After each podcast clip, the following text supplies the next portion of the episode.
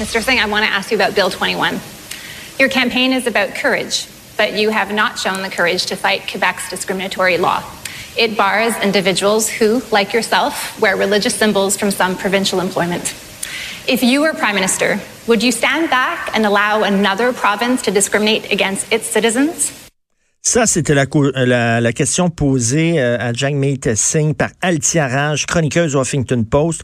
Votre campagne est axée sur le courage. Or, vous n'avez fait preuve d'aucun courage en ne combattant pas la loi discriminatoire du Québec. Emmanuel Latraverse est avec nous. Salut, Emmanuel. Bonjour. je vais te poser la question à 100 000 Je sais pas si tu as la réponse, Emmanuel, mais, mais tu connais plus comment ça fonctionne que moi. Euh, est-ce que cette question-là avait été approuvée, écrite et approuvée par la commission des débats des chefs? Est-ce qu'ils le savaient qu'elle allait poser une question aussi loadée que ça? Euh, de mon expérience, oui, parce que moi, euh, mm. toutes les fois où j'ai participé au débat des chefs, là, euh, les journalistes euh, qui sont nommés pour écrire les questions le font pas tout seuls dans un vase clos. On fait ça avec avec nos patrons, la direction des réseaux. Donc, je peux pas dire si la commission comme telle était au courant, mais très certainement les patrons des grandes entreprises mm. de presse qui organisaient le débat euh, était très certainement euh, au courant là, euh, de la façon dont cette question-là elle est posée. De toute façon, il y a tellement peu de questions qui étaient posées par des journalistes. oui dans ce format-là que quand elles sont quand on a un rôle éditorial à jouer, c'est impensable que la direction d'un grand réseau de de, télé n'est pas son droit de regard sur la façon dont elle est formulée. C'est comme ça. C'est pas une question de censure, là. Je veux dire, c'est une question de, responsabilité éditoriale de ces entreprises mais, de presse. Mais pour, pour tous ces gens-là, c'est comme si la question était entendue. Il n'y avait même pas de, débat à faire. Cette loi-là, elle est discriminatoire. C'était une, vérité qui était exposée euh, en plein débat national. Moi, j'en reviens Mais c'est une vérité qui était parce que ce qui est euh, ce qui est intéressant dans ce débat-là, c'est que la presse anglophone, tout particulièrement, je te dirais, euh, les, les panels euh, euh, d'opinion à CBC, etc., la cause, elle est entendue au Canada anglais. Je veux dire, c'est, c'est, c'est, c'est comme ça que c'est vu, c'est comme ça que c'est décrit. mais moi, c'est là que j'ai un problème. Il y a une nuance entre comme commentateur prouver que la loi est discriminatoire pour X, Y, Z, là, euh, et l'exprimer sur un panel et, euh, et véhiculer cette opinion-là euh, de manière aussi raide, crue et sans équivoque. Ben oui. Quand tu as le rôle d'animateur du débat. J'ai fait l'exercice hier parce que je me, je, me rappelais que dans le débat McLean, la question, une question, la question aussi avait été posée. Faut dire qu'on était plus tôt dans la campagne, la dynamique n'était pas tout à fait la même, mm.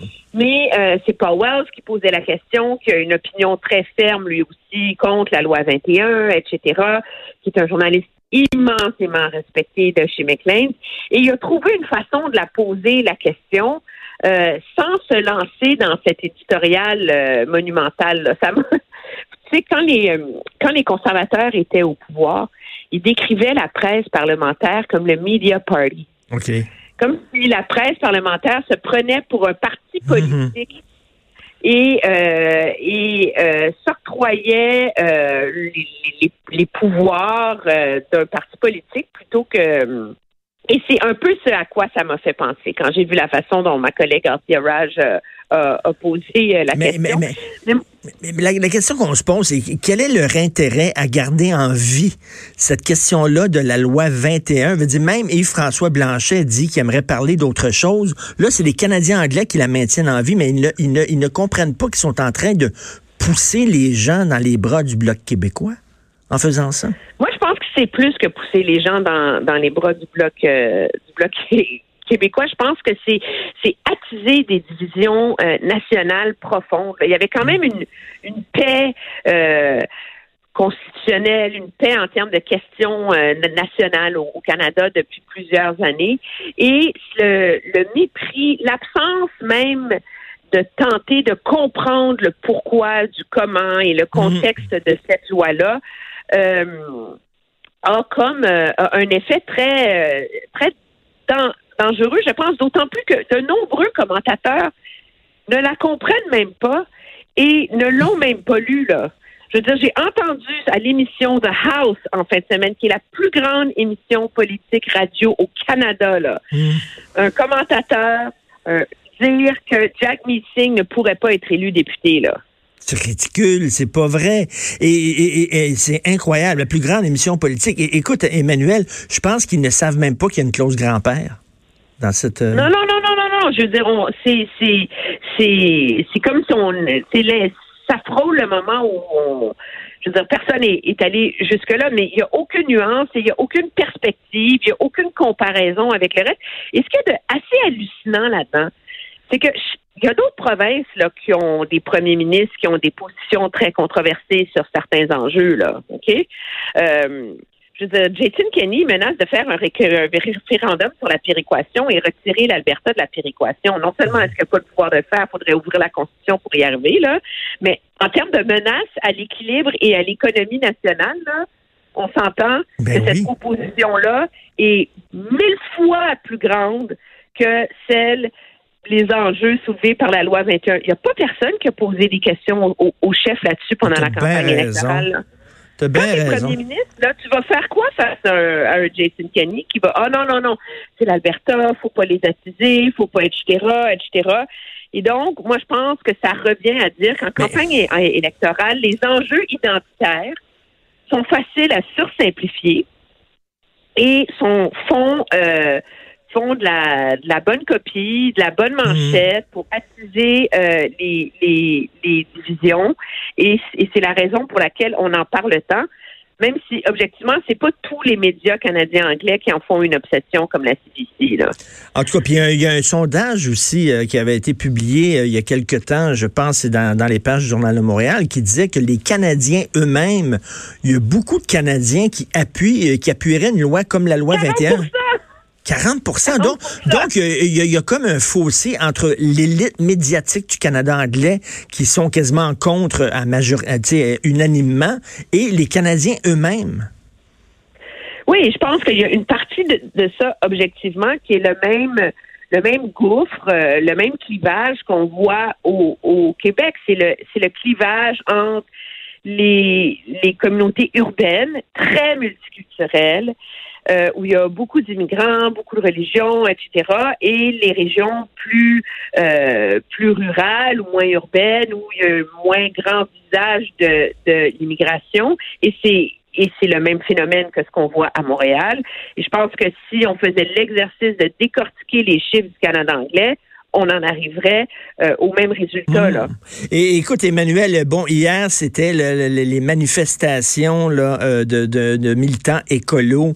Euh, on a vu que Québec solidaire était le seul parti politique qui- qu'ils n'ont pas condamné. Euh, toi, ça te fait penser à l'entrevue que tu as faite justement pour ton balado avec Nima Machouf? Mais oui, parce que Nima Machouf, euh, qui est la candidate de Québec solidaire dans Laurier-Sainte-Marie, qui est une militante de longue date de Québec solidaire, il faut pas oublier que sa fille, Yalda, euh, avait été très impliquée hein, dans le mouvement euh, étudiant et Ben elle oui. avait été arrêtée et accusée pour le saccage du bureau de la ministre Lynn Beauchamp et pour Oui. des actes de vandalisme.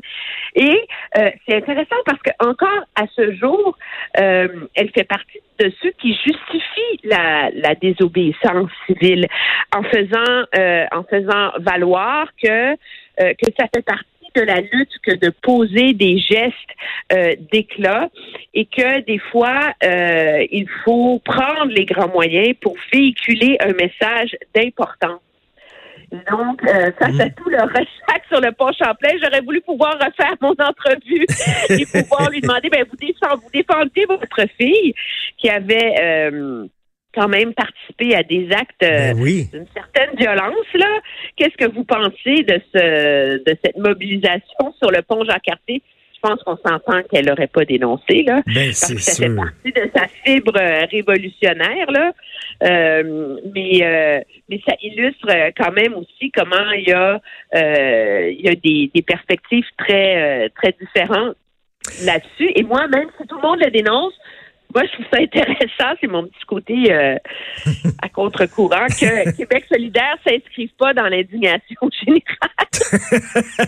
Écoute, Emmanuel, c'est tout le temps le fun de te parler. Tu es une fille passionnée, allumée. C'est quoi? Tu rends la campagne passionnante? Parce qu'en soi, elle l'est pas tellement. Hein? Elle manque ben, d'enjeux, je trouve, cette campagne-là. ce ne sont que les petits enjeux secondaires qui prennent le dessus. Et c'est ça qui est malheureux, c'est qu'il n'y a aucun parti qui offre des grandes réflexions qui prennent euh, le dessus. On est dans une, une mer de promesses. Écoute, j'ai vu ça dans le journal de Montréal ce matin, ils, sont, eux, eux, ils font un calcul. Là. Justin Trudeau est rendu à 42 milliards de dollars de promesses électorales. le Parti vert à 100 milliards. Oui, mais Justin Trudeau a, des promesses plus coûteuses que le NPD, là. Mais oui. Faut quand même le faire, là. tu sais, je veux dire, tout le monde est là. Le NPD veut mettre de l'argent sur les soins dentaires pour les gens qui gagnent moins de 90 000 par année. Ben, ça coûte quand même moins cher que l'argent que Justin Trudeau veut mettre dans le fait de bonifier les, les, bourses d'études. Et finalement, on est dans une campagne euh, où euh, M. Trudeau ne fait que bonifier, remettre de l'argent dans les plans qui sont déjà en marche et où euh, les débats qui comptent sur euh, les risques qui pèsent sur l'économie actuelle.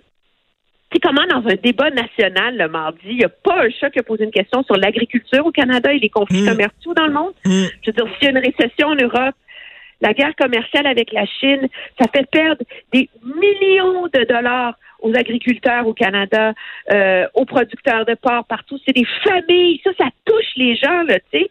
Et c'est des risques qui pèsent sur l'ensemble de l'économie canadienne et on n'en entend pas parler. Les politiciens sont rendus que là, ils refont leurs mêmes annonces, là. Et on, euh, je trouve ça assez, euh, assez malheureux. Je pense que ça, ça illustre un très grand manque d'imagination chez les principaux partis politiques du, du Canada, là, qui n'ont pas été capables de, prendre le risque d'offrir une vision un peu cohérente pour l'avenir. C'est vrai, puis euh, c'est nous qui allons finir par payer toutes ces promesses-là. Là. C'est avec notre argent. Puis il faut rappeler, hein, il faut rappeler, Emmanuel, que Andrew Scheer n'a toujours pas présenté son compte financier. Non, on m'a dit qu'il sera présenté avant que le vote par anticipation commence. Mais j'espère, mon Dieu. Comme aujourd'hui, ça devrait être demain matin, là, parce que vote en pas, je m'en vais voter vendredi, là, parce qu'après ça, je m'en viens à Montréal. Donc, euh, il faudrait. Euh, je pense que objectivement, la campagne électorale a, démontré que les cadres financiers ont perdu tout leur sérieux au fédéral. On est rendu dans des exercices surréels où on prétend pouvoir aller chercher 2 milliards de dollars d'économies par année là, en, en ménage de programmes. Là.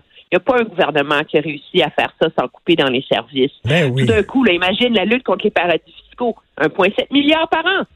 On se dit, si c'était si facile que ça, on s'entend-tu qu'il l'aurait déjà fait, là? Ben oui, ben oui, mais non, mais c'est ça que j'aime, moi, des campagnes électorales. Soudainement, il y a la solution. Ils ont la solution à tous les problèmes pendant les campagnes électorales. C'est ça qui est le fun. Merci. Ben, joyeux Noël, parce que c'est Noël, Il y a des cadeaux euh, ben en masse, là, à tous milliards. Noël en octobre. Oui, toujours plaisant de te parler, Emmanuel. Merci beaucoup, Emmanuel Latraverse. Au revoir. Merci.